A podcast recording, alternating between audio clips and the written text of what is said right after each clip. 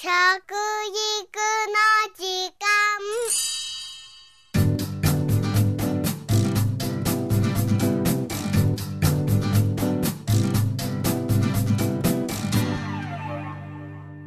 服部幸男です。食育の時間ポッドキャスト。今月は第2期。食育推進基本計画のパブリックコメント募集の参考といたしましてこれまでの食育の進め方の評価と今後の課題展望を整理してお話ししております。今回は皆さんの周りの地域社会に目を向けてみましょう。皆さんは食育の日というのをご存知でしょうか？さあお答えできますか？6月19日です。本当はね4月の19日だったんです。ところがですね国会が4月は忙しいっていうんでね6月になると少しは楽になる。じゃあ2ヶ月延ばして6月のいくは合ってますね。19日ということになりました。食育月間というのをご存知でしょうかね。何月でしょうかね。え食育月間は6月ですよ。はい。こういった、えー、食育の日や食育月間の取り組みが皆さんの地域で行われていますが、例えば大学生とか若い社会人とか、情報が届いていない状態です。こういう食育と縁が遠い人たちはですね、えー、携帯電話のコンテンツとかですね、ゲームのようなもので新しいアプローチの仕方を考える必要があるんじゃないでしょうかね。えー、特にこれはあの内閣府の方々にもお願いしたいのは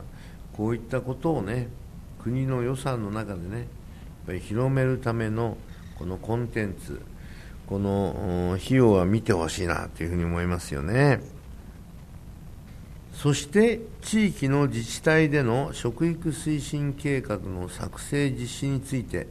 見てみますと都道府県単位では全て計画が作成されるようになりました。しかし、えー、市町村がまだまだなんですね。目標値はですね、えー、全市町村の50%以上ですが今のところ25.5%なんですね。やっぱりね食育推進の作成だとか実施をですね都道府県の中でもねえー、都とそれに県あとね市がね半分ぐらいなのかな、うん、市も大きいですからね。村になっちゃったらねもっとあれでね本当2割ぐらいしかねそういうものに関して理解されてないようですねいろいろ差があります政府も内閣府がお手本になるような地域での取り組み事例を紹介しておりますね食育は地域に根を張ることから始めないとすみませんです。ぜひそういった事例も参考に頑張っていただきたいと思います。さらに地域の食育推進ボランティアの増員という課題もあります。ボランティアの数は内閣府の調査ですでに33万人と推定されています。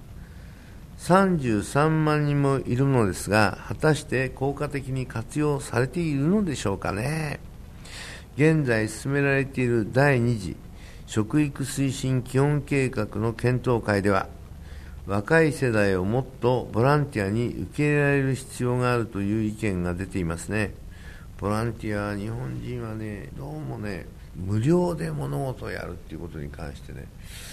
えー、ちょっと、うん、ブレーキがかかっちゃったりするんですね外国の場合はねこれこそね人間として地域のね、まあ、リーダーとしては当然ねみんなを引っ張っていくぐらいの意味でボランティアやりましょうよ僕はねやっぱり成長戦略っていうかね先の先まで見てね今ねそういうことでやっておけばいつかね必ずプラスになるというね10年先20年先を見据えたねやっぱり計画が必要ですね。特に食育がそうですよね。はい。